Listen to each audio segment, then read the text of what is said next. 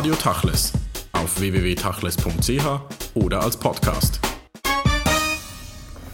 Billy Meyer, seit 30 Jahren ist Kommunikation Ihr Thema. Sie waren Journalist, sind heute Coach, haben lange Supervision gemacht, arbeiten als Berater. Kommunikation, über das wollen wir heute sprechen, auch über Konflikte im Verhältnis zur Kommunikation und was man mit Kommunikation oder eben Dialog lösen kann. Unsere Gesellschaft hat viele Konflikte. Sie sind als Journalist oder auch als Coach in diesem Bereich tätig. Warum? Also es gibt verschiedene Ebenen. Ich denke, eine Ebene ist, dass ich äh, über meine Biografie, dass ich in einem Elternhaus aufgewachsen bin, wo, wo Konflikte eher verdrängt wurden oder Konflikte wurden ausgetragen, aber vielleicht die Spitze des Konfliktes und es wurde nicht weniger reflektiert darüber, wie kam es dazu.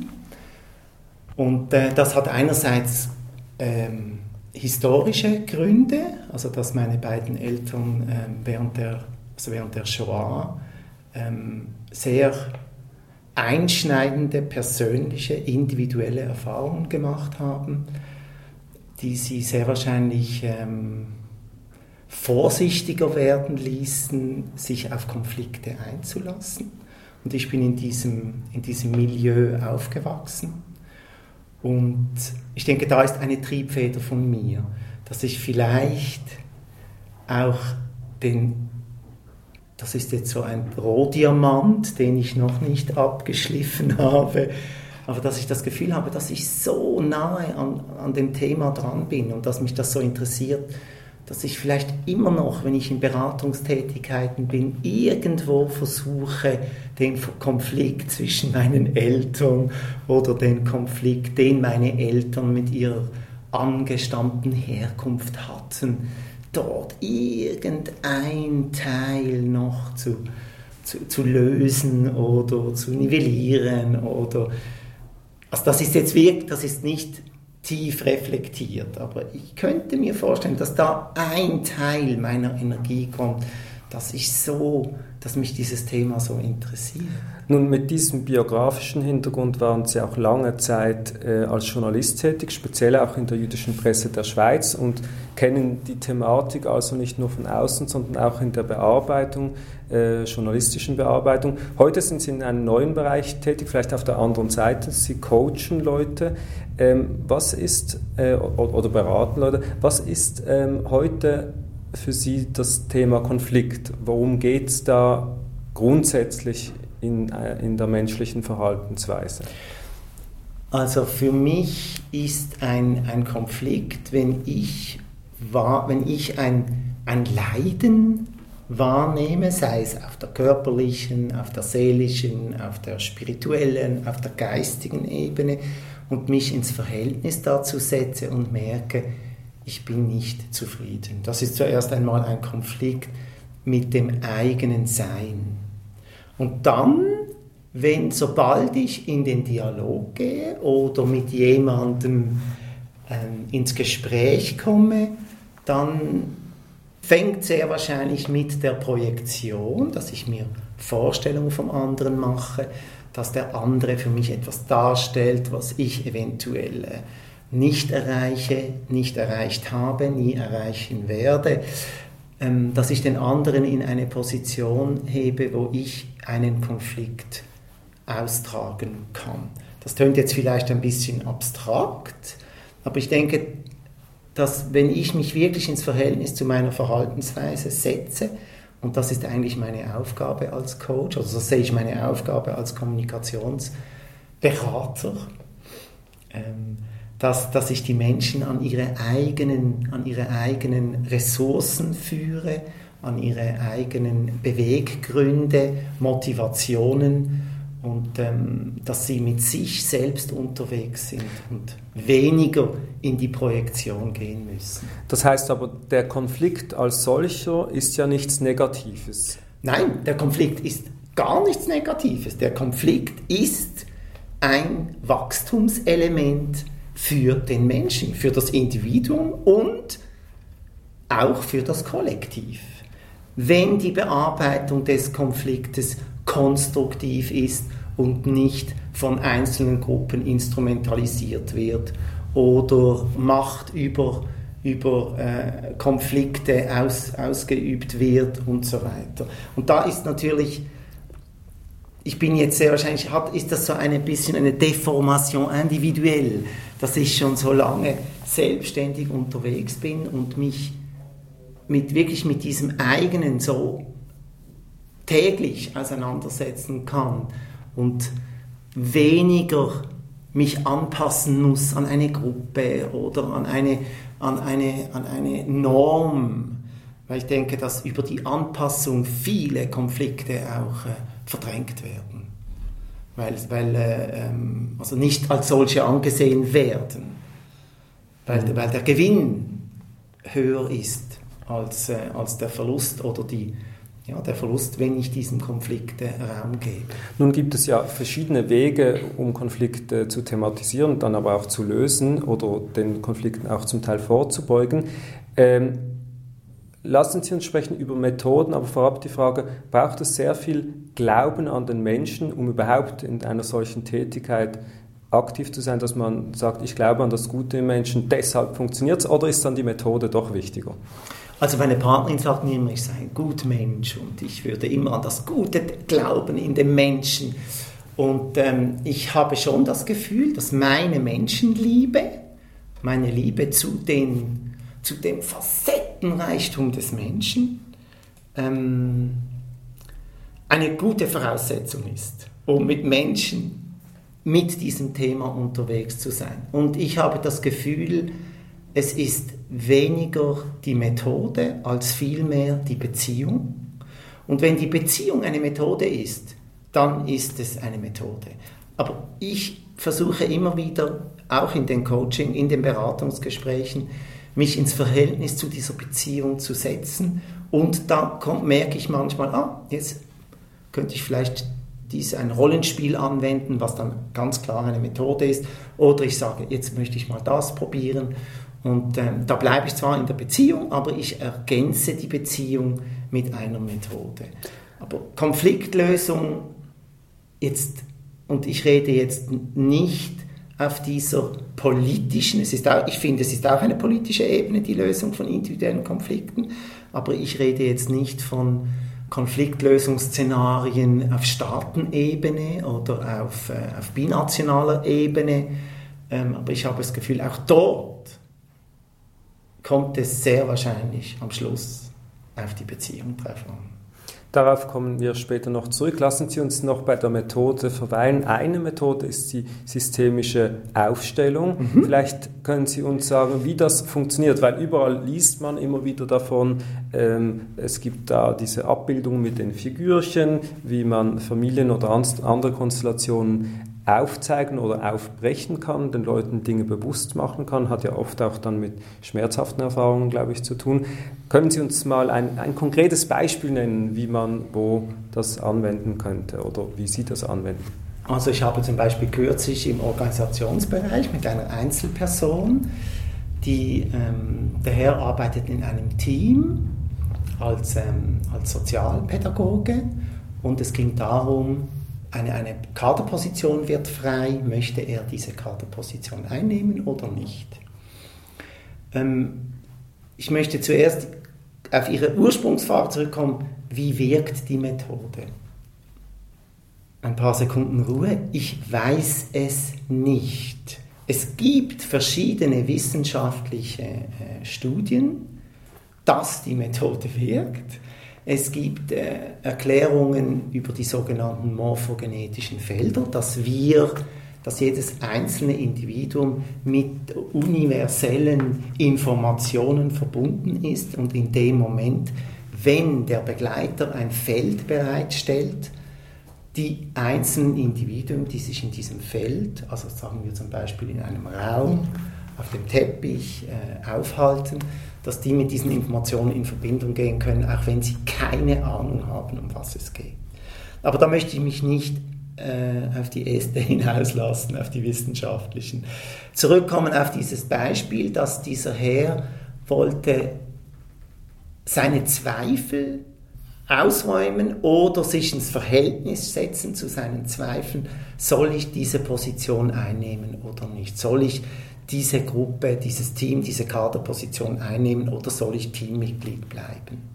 Und da habe ich dann mit sogenannten Platzhaltern, das sind ähm, Teppichstücke, habe ich das Team am Boden dargestellt und habe ihm einen Platz gegeben und bin in die Position des Gruppen, dieses Gruppenleiters, dieser frei gewordenen Stelle und habe diese Person dann äh, gefragt, wie sie sich fühlt, wie es ihr geht und so weiter. Und dann kam sie ins Gespräch und äh, dann kamen alte Beziehungen, die, die, diese Person einmal früher mit einem Gruppenleiter erlebt hat, kamen ans, ans Licht und dann ging es zuerst einmal darum, diese zu achten. Und äh, bevor ich dann diese Person in die, in die Position des Gruppenleiters gestellt habe und mich in ein Teammitglied, in ein Teammitglied äh, stelle und dann gefragt habe, wie fühlen Sie sich jetzt als Gruppenleiter? und dass das dann relativ klar wurde, dass keine Bodenhaftung mehr da war, wie abgehoben ist, kein Bezug zu dieser möglichen Realität. Und dann wird der Person selbst klar, dass das ein Impuls ist. Und es geht nicht darum, das ist die Lösung, sondern das ist eine Perspektive und diese Perspektive arbeitet dann in den Personen, kann auch nachbesprochen werden, muss auf jeden Fall gut abgerundet werden. Und ähm, ich finde es eine hervorragende Methode, um etwas, das bereits latent vorhanden ist, in eine Gestalt zu bringen. Das ist ja auch eine sehr erfolgreiche Methode, liest man immer wieder. Die Frage ist natürlich, wie sie angewendet wird, aber wenn man ihnen so zuhört, hat es auch, wenn man es vielleicht falsch hört, einen sehr äh, spirituellen Anteil oder ist das missverstanden?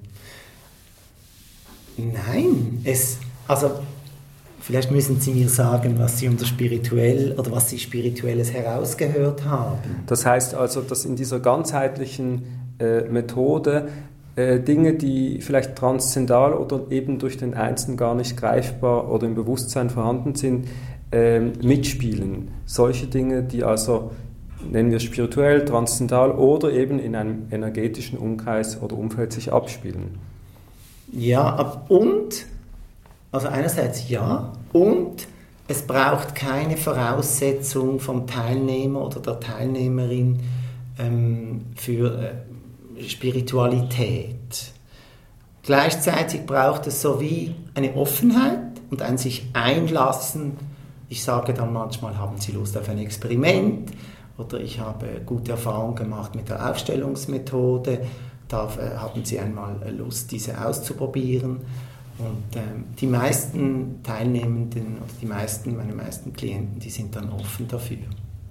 Ähm, das einmal auszuprobieren. Ich muss dazu, ich möchte dazu sagen, dass ich nicht therapeutisch approbiert bin, dass ich nicht über die Kasse abrechnen kann, was, was mich auch dort sorgfältig ähm, sein lässt, dass wenn ich spüre, dass ein Mensch eine dass es eine große Schwierigkeit ist oder sagen wir jetzt mal, wo ich etwas Pathologisches meine zu sehen, dass ich das anspreche, dass ich sage, bin ich der Richtige, aber das ist im, im, im äh, ähm, Klärungsgespräch, im ersten Gespräch ist das natürlich schon Thema.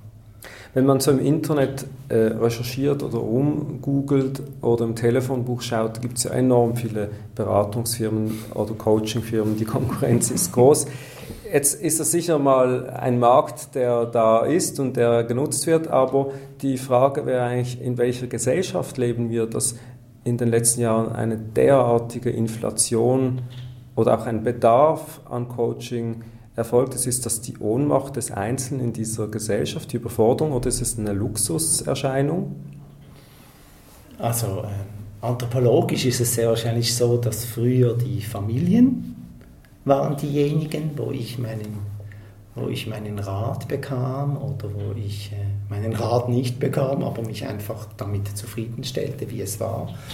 Ich denke, dass die ganze Aufklärung und das ganze, das in, die Individualisierung des einzelnen Menschen auch dazu führt, dass, ähm, dass die Innensicht zunimmt. Also wenn ich, wenn ich zum Beispiel meine Mutter mal gefragt habe, ähm, was hast du mal deine Eltern gefragt, was sie für eine Beziehung zueinander haben? Dann hat mir meine Mutter gesagt, das hat mir doch früher noch nicht gefragt. Und ich denke, das ist ein Teil der Antwort, ein Teil. Und was ich auch erlebe, ist, dass die Frauen dort eindeutig fortschrittlicher agieren, also dass die Frauen dort proaktiver in diese Rolle gehen, hey, ich möchte von diesen Angeboten profitieren, nicht die Angst haben, ich, ich bin in der Gesellschaft, ich werde von meinen Freundinnen geächtet oder ich werde von meinem Arbeitgeber geächtet, wenn ich, zu, wenn ich innerlich zustimme, da für dieses Thema brauche ich einmal drei Stunden, dass ich das mit jemandem Neutralen anschaue. Und da erlebe ich Männer mit viel mehr Vorbehalten. Viel mehr Vorbehalten, dass diese Mr. Fixit äh, Schablone oder dieser Rahmen, dass der auseinanderfällt oder dass äh, das merke, das. Also sozusagen Frauen in unserer Gesellschaft, die viel offener auf Konflikte auch zugehen auf jeden Fall. und bereit sind, diese auszudiskutieren.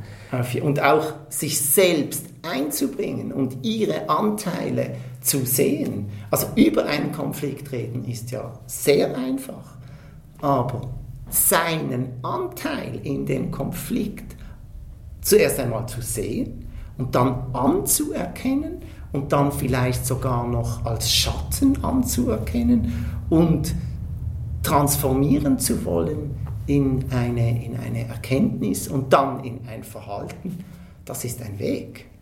Das ist ein Weg, den Menschen gehen können. Sie haben vorhin die Politik erwähnt. Man kann natürlich dieses, äh, diesen Gedankengang jetzt auf die große Politik zu übernehmen versuchen. Ein Bereich, mit dem Sie sich immer wieder auseinandergesetzt haben, ist der Konflikt im Nahen Osten.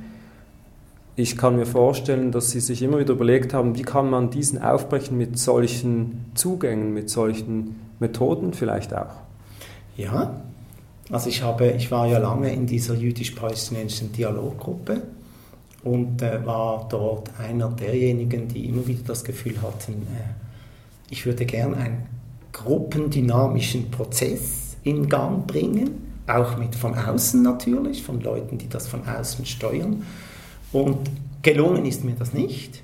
Ich bin nicht, äh, ich bin nicht enttäuscht. Ich habe das Gefühl, also es gibt auf der Beziehungsebene gibt es eine Enttäuschung, gibt es ein bisschen Enttäuschung, dass mir das nicht gelungen ist, weil ich doch immer wieder dachte, die Beziehungen sind eigentlich recht stabil, muss dann aber merken, als die Gruppe sich, äh, als wir uns getrennt haben, dass diese Beziehungen, dass das ein morastiger Boden war und dass das nicht, dass wir eigentlich sehr wahrscheinlich unsere, die Enden der Verletzung der Wurzeln nicht wirklich äh, gegenseitig äh, ähm, anerkannt haben oder gegenseitig aufgedeckt haben. Oder es gab so Momente, aber wir haben, ähm, wir haben das auf einer tieferen Ebene, glaube ich, nicht geschafft. Vielleicht kann man dazu sagen, das war eine Gruppe, die Anfang der 90er Jahre gegründet wurde, mit Mitgliedern aus der jüdischen Gemeinde in Basel oder mhm. Gemeinschaft in Basel und äh, Palästinensern, die hier in der Umgebung. Mhm. Äh, Christliche Palästinenser, muslimische Palästinenser. Und man ja. hat sich regelmäßig getroffen, immer verbunden mit Essen äh, habe genau. ich mal gehört. Und diese Gruppe hat sich dann, nachdem sie in den, äh, in den 90er Jahren zum Teil sehr stark öffentlich thematisiert war, äh, vor einigen Jahren aufgelöst. Ja. Was heißt das jetzt für jemanden, der in diesem Bereich auch professionell tätig ist? Also die Konflikte, die es da gab, ihr habt ja über den Konflikt gesprochen, der war in dieser Gruppe so nicht auflösbar. Also wir waren natürlich ein Abbild des größeren Konfliktes. Das haben wir sehr wahrscheinlich ein bisschen ignoriert, weil natürlich die Beziehungen, die persönlichen Beziehungen standen im Vordergrund. Und ähm, ja, wir, es war auch oft so, auch wenn ich das nicht wahrhaben wollte, wenn von israelischer Seite oder von palästinensischer Seite etwas passiert ist, wo wir, die einzelnen Mitglieder oder vielleicht zusammen nicht einverstanden waren oder wir waren einverstanden. Wir sind mit oszilliert. Mit diesen Wellen sind wir gegangen und ich denke dann auch, dass dieser, dieser Bruch mit, äh, mit äh, ein, auch ein Spiegel war, was, also was ich im Moment in Israel beobachte. Und gleichzeitig muss ich auch sagen, dass, dieser, dass ich, wenn ich das jetzt reflektieren kann, dass mich dieser Bruch ein bisschen desillusioniert hat und dass ich im Moment eine gewisse Distanz habe zu diesem ganzen, äh, zu diesem ganzen Konflikt. Nun, als Coach beraten Sie auch oder versuchen Sie Nachbarschaftskonflikte zu lösen. Äh, dieser Konflikt ist komplexer, ist aber auch letztendlich ein Nachbarschaftskonflikt. Wenn man schon sagen muss, ähm, dass im Kleinen die Leute tagtäglich streiten und Konflikte haben untereinander, wie, wenn man das hochrechnet, soll dann, sollen dann Staaten und Gesellschaften verschiedene Kulturen überhaupt über solche hinwegkommen, ist ja gar nicht mehr möglich. Also ich habe schon das Gefühl, dass es, wenn es in Gesellschaften, äh, wenn das Bewusstsein sich verändert, und im Moment reden ja viele Menschen von einem sich verändernden Bewusstsein, auch im Zusammenhang mit 2012, wenn sich das Bewusstsein bei vielen Menschen verändert, dass zum Beispiel jetzt dass es in ihren, Persön in ihren Händen liegt, dem anderen zum Beispiel die Hand auszustrecken oder zu schauen, was ist eigentlich Projektion, wenn ich den Araber hasse? Ich mache das extra ein bisschen äh, fokussiert. Oder wenn ich den Juden hasse. Was ist das eigentlich? Wenn eine kritische Masse, ich sage jetzt mal 12,5, 15 Prozent, diesen Prozess nachvollzieht, bin ich eigentlich guter Dinge, dass das die Gesellschaft das übernehmen kann. Also das Beispiel jetzt, obwohl wir sind ganz am Anfang, aber was in Tunesien passiert ist oder was in Ägypten passiert, das waren am Anfang ein paar wenige Menschen und das waren dann immer mehr. Wie nachhaltig das ist, kann ich im Moment nicht abschätzen. Es wird gebraucht, um Nachhaltigkeit zu proklamieren. Ob es nachhaltig ist, das, das wird, wird, wird die nächste Zukunft zeigen. Aber wenn ich es richtig verstehe, Voraussetzung für all diese Prozesse sind natürlich Empathie, Offenheit, auf andere zuzugehen, ohne den eigenen Standpunkt unbedingt in Frage stellen zu müssen und ein Hang zur Freiheit. Ja, ich erlebe das schon als Freiheit, wenn ich mir eingestehe, dass ich eine Projektion mache. Aber das ist natürlich schon auf einem, sage ich nicht intellektuell, aber das ist auf einem, ich habe ja auch lernen müssen, in meiner Biografie oder in meiner Geschichte, dass ich einen Gewinn daraus ziehen kann, wenn ich nicht das Gefühl habe, ich bin das Opfer. Also dass ich in mehr Selbstverantwortung, in mehr Entscheidungs, äh, Entscheidungskraft komme und mein eigenes, Sie haben das mit Freiheit bezeichnet, das ist ein Teil Freiheit, obwohl, wie frei ist unser Wille, das ist neurologisch im Moment äh, stark diskutiert. Und äh, ich habe immer, ich, so, so weit mein Bewusstsein im Moment ist, hab, gibt es Momente, wo ich das Gefühl habe, doch, das Ich des Billy hat das entschieden. Und dieser Billy Meyer, der war ein bekannter Journalist äh, vor 10, 20 Jahren, hier vor allem auch in Basel. Sie haben die Branche sozusagen gewechselt. Was würden Sie heute sagen, kann der Journalismus lernen von dieser Art des Zugangs, Menschen und Themen zu beobachten, zu beurteilen? Oder sind das einfach zwei ganz verschiedene Bereiche, die man fast nicht zusammenführen kann? Nein, nein, also ich möchte Sie nicht in dieser äh, Desillusion lassen sondern ähm, ich würde aber nicht vom Journalismus sprechen, sondern ich würde von den Protagonisten sprechen, also den Journalistinnen und Journalisten.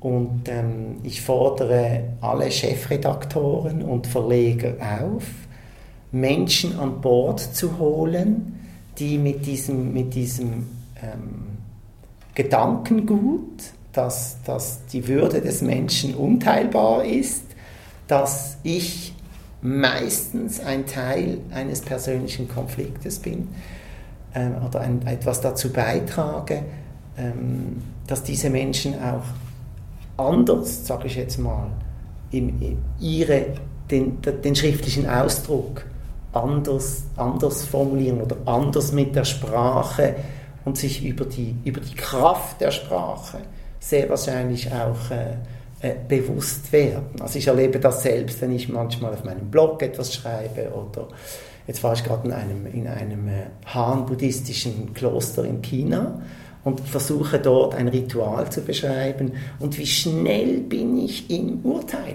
wie schnell bin ich drin, mich drüber zu stellen oder mich klein zu machen oder das Gefühl zu haben, ich weiß alles oder das Gefühl zu haben, ach, ich weiß doch eh zu wenig. Also diese persönliche Auseinandersetzung, das ist wie, ich, mir kommt jetzt der einzige Vergleich, der mir jetzt gerade kommt, ist, dass es manchmal ähm, Pädagogen oder Psychologen gibt, die sagen, eigentlich müssten die Eltern, bevor sie ein Kind haben, in eine Weiterbildung. Und ich würde, wenn ich das Schreiben mit dem Kind vergleiche, würde ich es toll finden, wenn Journalisten ähm, sich mit diesem, äh, ja, auseinandersetzen würden mit ihren eigenen, mit ihren eigenen Projektionen, mit ihren eigenen äh, äh, Leiden in Anführungsstrichen, wie das im Buddhismus äh, so, so schön heißt. Ähm, ich habe das Gefühl, es wäre ein anderer Journalismus. Billy Meyer, vielen Dank für das Gespräch.